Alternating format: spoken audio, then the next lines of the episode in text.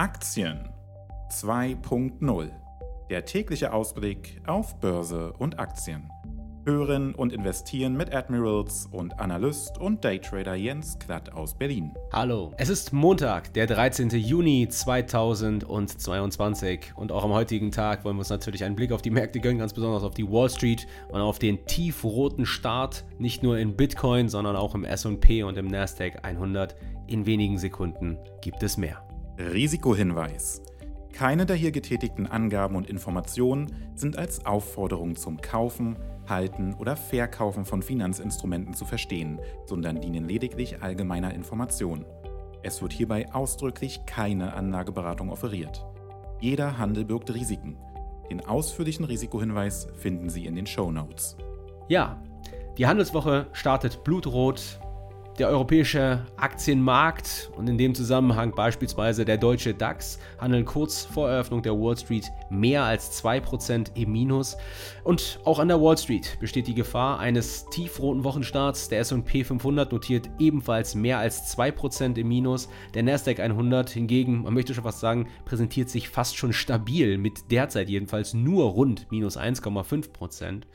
Und der Grund für den aktuellen Ausverkauf ist wahrscheinlich schnell ausgemacht. Im Podcast am Freitag hatte ich noch die US-Inflationszahlen hier an dieser Stelle zum Thema gemacht und hatte noch gesagt, sollten die Inflationszahlen über der Erwartung veröffentlicht werden, eventuell sogar über 8,5 Prozent, würde das folgerichtig einen geldpolitisch restriktiveren Kurs der US-Notenbank Fed begünstigen und die jüngst ausgepreiste Erwartung, dass man maximal noch weitere 75 Basispunkte Zinsanhebungen dann also dreimal 0,25 Prozentpunkte im September, November und Dezember zu sehen bekommt, die könnten zügig Fahrt aufnehmen, was dann bärisch für Aktien wäre, fügte dann aber natürlich ein ganz großes Aber hinzu, denn wir hatten ja bereits am Donnerstagabend eine Attacke auf die 4000er Marke im S&P zu sehen bekommen und hatte in diesem Zusammenhang dann so die Börsenweisheit in dem Fall etwas angepasst, sell the rumors, buy the facts, also wir verkaufen das Gerücht und kaufen dann den Fakt, sollten wir wirklich über der Erwartung veröffentlicht werden. Das war also durchaus eine ernstzunehmende Option und nun ja, nun ist es dann eben so gewesen, dass wir in diesem Zusammenhang allerdings entsprechend eben den Print über der Erwartung zu sehen bekommen haben und regelrecht abstürzten.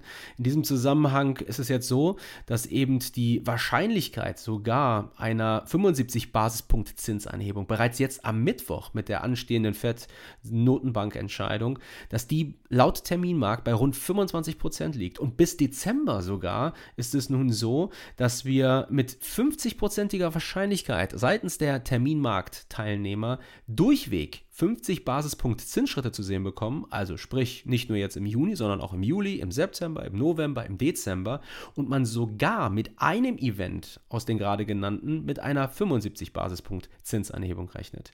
Ja, und wie gesagt, das Resultat, das waren eben nicht nur Abschläge in Aktien, sondern auch beispielsweise im Kryptomarkt. Bitcoin macht sich derzeit auf Richtung 20.000 US-Dollar, hat vielleicht sogar Potenzial für weitere Abschläge. Könnte natürlich sein, dass es dann hier entsprechend durch vielleicht Margin Calls aus dem Kryptobereich, auch seitens Privatanleger noch eine zusätzliche Abwärtswelle in Aktien beispielsweise gibt. Und naja, alles in allem kein wirklich positiver Ausblick für Aktien. Schauen wir mal, ob wir eventuell doch einige Kandidaten jetzt finden, die bei einer Beruhigung oder dann auch eingeleiteten Gegenbewegung dann sogenanntes Outperformance-Potenzial haben, also bei einer Gegenbewegung noch stärker sich gegenbewegen zeigen könnten. Spontan fällt mir da im Einzeltitelbereich natürlich Tesla ein. Wir hatten Tesla schon diverse Male hier in den Podcasts zum Thema gemacht und das ist kein Zufall. Ganz kurz Wer ist Tesla? Nicht, dass es eigentlich Erwähnung finden sollte. Viele, der wahrscheinlich alle, die, die sich diesen Podcast anhören, werden es wissen. US-amerikanischer Autohersteller, der neben Elektroautos auch Batteriespeicher und Photovoltaikanlagen produziert. Und nicht, dass sich Tesla jetzt vorbörslich ebenfalls schwach präsentiert. Aktuell mehr als 3% unter seinem Schlusskurs von Freitag. Aber es gab am Freitag nachbörslich eine Ankündigung, die aufhorchen lässt. Und ähm, Tesla hat angekündigt, dass es einen Stock-Split geben soll von 3 zu 1. Und wir hatten die Aktie ja und auch den sehr starken Wachstumsausblick bereits in, wie gesagt, einigen früheren Podcasts zemisiert. Folge 2, Folge 9 habe ich mal geschaut, Folge 13. Und das war auch kein Zufall. Die Wachstumsaussichten von Tesla im Bereich Elektromobilität sind weiterhin sehr gut. Die finanzielle Aufstellung des Unternehmens und auch die Profitabilität, also der Gewinn pro Aktie, EPS, Earnings per Share, ist meiner Einschätzung nach vorbildlich, beziehungsweise hat auch weiteres Wachstumspotenzial. Und jetzt ein Stock-Split, das könnte hier einen zusätzlich bullischen Katalysator tatsächlich liefern. Historisch performen tatsächlich Aktien, besonders aus dem Technologiesektor, nach einem Stock-Split sehr gut, notieren im Schnitt zwölf Monate nach dem verkündeten Split über 30 Prozent höher. Nichtsdestotrotz gilt es im aktuellen Umfeld natürlich vorsichtig zu sein. Und ich möchte hier auch in Bezug auf Tesla Long-Engagements mittel- bis langfristiger Natur, also sprich Zeitfenster 18 bis 24 Monate, dafür möchte ich zunächst eine Rückeroberung der 800 US-Dollar-Marke zu sehen bekommen, bin aber grundsätzlich rein fundamental auf jeden Fall für die Aktie weiter positiv gestimmt. Das war Tesla, Börsenkürzel TSLA. Dann möchte ich an der Stelle noch einmal einige Gedanken aufgreifen zu Barrick Gold. Wir hatten Barrick schon am Freitag zum Thema gemacht und jetzt hatten wir heute früh am Montagmorgen im Punkt 10 Webinar doch ein verstärktes Interesse im derzeitigen Umfeld im Hinblick auf Gold und ich erwähnte dort in diesem Zusammenhang eben da auch die Ausführungen im Podcast von Freitag zu Barrick Gold und ich greife den Gedanken jetzt einfach nochmal auf, hole das nochmal kurz ins Gedächtnis für alle diejenigen, welchen, die jetzt hier in den Podcast rein schauen, reinhören, ja, und dann an dieser Stelle vielleicht ein paar Informationen weiter darüber hinausgehend, außer dem bloßen Anreißen, das könnte eine interessante Aktie tatsächlich sein, dann darüber hinausgehend hier im Podcast eben zu hören bekommen. Wie bereits gesagt, ausgehend von der galoppierenden Inflation in den USA ganz besonders findet sich die US-Notenbank Fed in der Bredouille wieder. Einerseits hat sie eine Möglichkeit, der Inflation Einhalt zu gebieten, sofern ihr das überhaupt gelingt, mit einem restriktiven geldpolitischen Kurs Zinsanhebung auf den Weg zu bringen.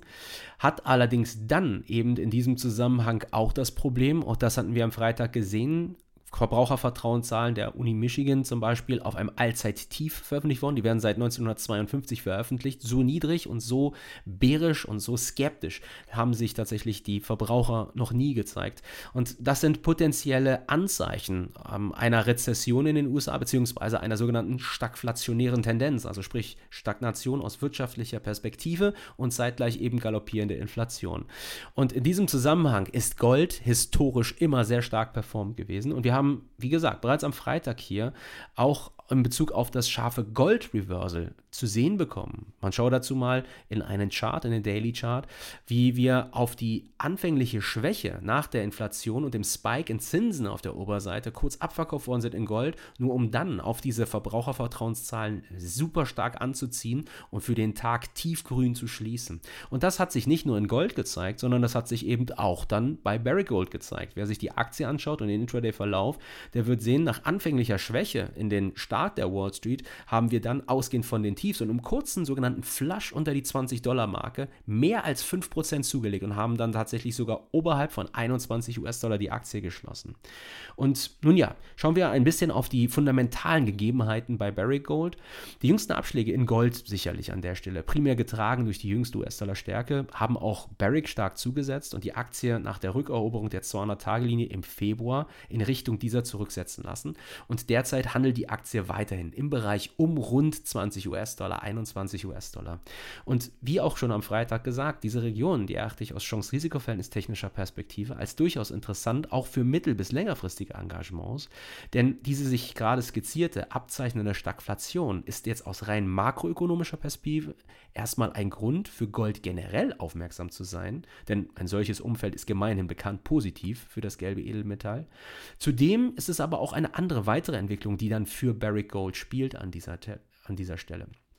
Wir haben erst jüngst, das war Ende Mai, eine Quartalsdividende von 20 Cent pro Aktie ausgekehrt gesehen von Barrick und dadurch ergibt sich tatsächlich für die Aktie eine Dividendenrendite von knapp 4%. Das entspricht tatsächlich Value-Titelbereich oder Value-Titeln generell. Und der Grund dafür, dass Barrick in der Lage ist, solche hohe Dividenden mittlerweile auszukehren, das findet sich in der sehr hohen sogenannten Free Cashflow Rendite. Bei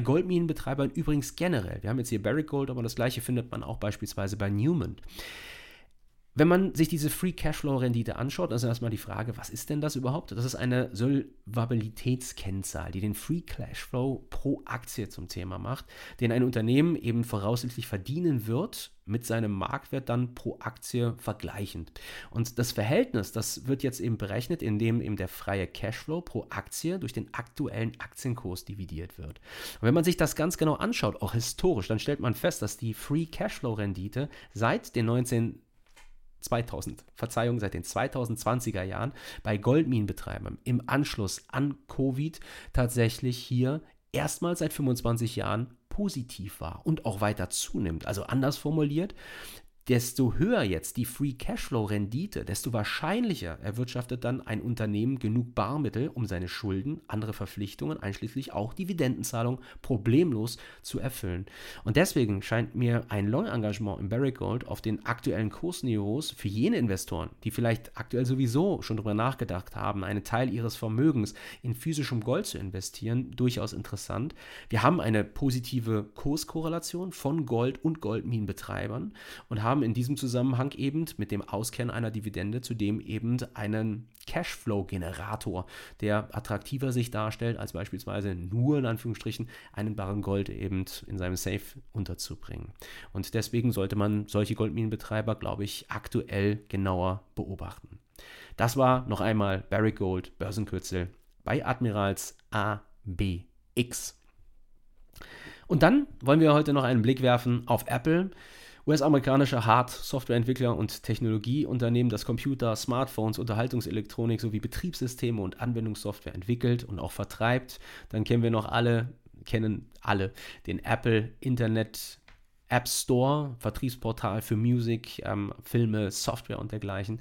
Und natürlich ein Gigant, ein, ein Tech-Gigant wie Apple, der kann sich auch dem aktuellen Abwärtszug nicht entziehen. Aktuell in der Vorbörse notiert die Aktie ebenfalls unter sehr hohen Umsätzen, schon fast eine Million Stücke jetzt gehandelt.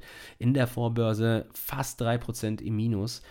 Aber, und das ist etwas, wo eine Parallele zu Tesla gezogen werden könnte, es fällt auf, dass sich beide Aktien, sowohl Apple als auch Tesla, bis dato jedenfalls, wenn auch nur marginal, aber über ihren Mai-Tiefs halten können. Anders als jetzt im Falle des S&Ps oder auch des Nasdaq 100, die bereits vorbörslich unter diese Niveaus gerutscht sind. Und wenn man optimistisch ist, dann könnte man in beiden Fällen ein Zeichen von relativer Stärke sehen. Wobei im Hinblick auf Apple mittel- bis längerfristige Engagements im aktuellen Umfeld natürlich hier Berücksichtigung finden sollte, dass die Aktie zum einen nicht wie Tesla auch von einem Stocksplit potenziell vielleicht profitiert, aber zum anderen eben auch Schwierigkeiten im Hinblick Wachstum vielleicht sich gegenüber sieht. Und diese Skepsis meinerseits, die resultiert aus dem Umstand, dass wir eben beispielsweise jetzt in Shanghai derzeit erneut sich abzeichnende Lockdowns eben haben und wir wissen von der Abhängigkeit Apples hier von, nennen wir sie mal in Anführungsstrichen gesetzt, Rohstoffen wie Halbleitern oder anderer weiter zu verarbeitender Materialien, die aus China eben geliefert werden, die derzeit nicht ausreichend produziert bzw. geliefert werden können. Und deswegen sich hier die näheren Gewinnaussichten und Umsätze eventuell eher in den kommenden Quartalen nach unten reduzieren werden. Technisch findet Apple auf jeden Fall in der Region um 130, 132 US-Dollar die Aktie, also in der Region, in der wir aktuell handeln, und das ist die Region um die Mai-Tiefs, eine wichtige Unterstützung. Sollte es zu einem Fall und Tagesschluss unter dieses Level kommen, dann macht das eine tiefere Korrektur bis in Gefilde um 110 US-Dollar, eventuell sogar 100 US-Dollar denkbar, und das sollte auch Investoren zur Vorsicht mahnen, denn in diesem Zusammenhang längerfristig ausgerichtete Portfolios, die Apple beinhalten, die sollten bei einem Drop unter diese Niveaus wahrscheinlich bestehende Apple-Position absichern, denn das macht eine tiefere Korrektur denkbar. Also alles unter 130, 132 US-Dollar die Aktie. Auf der Kehrseite, auch hier aktuell aggressiv long, ein bisschen mit Vorsicht zu genießen, aber sollte es zu einem Halten und einer Rückeroberung von 150 US-Dollar die Aktie kommen, dann würde ich auf jeden Fall aufmerksam werden und Apple mittel- bis langfristig wieder für Long-Engagements in meinem länger ausgerichteten Portfolio in Betracht ziehen und die Aktie als durchaus interessant erachten. Und das war Apple, Börsenkürzel AAPL. Und das war der Admirals 2.0 Aktien-Podcast heute zum Wochenstart am 13.06.2022. Ganz wichtig, die Republik kann traden und sie kann traden und investieren 2.0 mit Admirals vor dem Hintergrund der roten Zeichen, die Sie heute auf den Börsentafeln rund um den Globus sehen werden. Eins gilt an erster Stelle, passen Sie stets auf Ihre Stops aus. Sonst wünsche ich Ihnen auf jeden Fall Happy Trading. Morgen hören wir uns an dieser Stelle wieder. Ich freue mich jedenfalls auf Sie. Und das sei es meinerseits gewesen. Bis morgen. Haben Sie sich wohl. Happy Trading. Bis dann. Und tschüss. Das war Aktien 2.0 mit Jens Klatt. Wir freuen uns, Sie auch in der nächsten Folge wieder begrüßen zu dürfen. Neu an jedem Börsentag am frühen Nachmittag.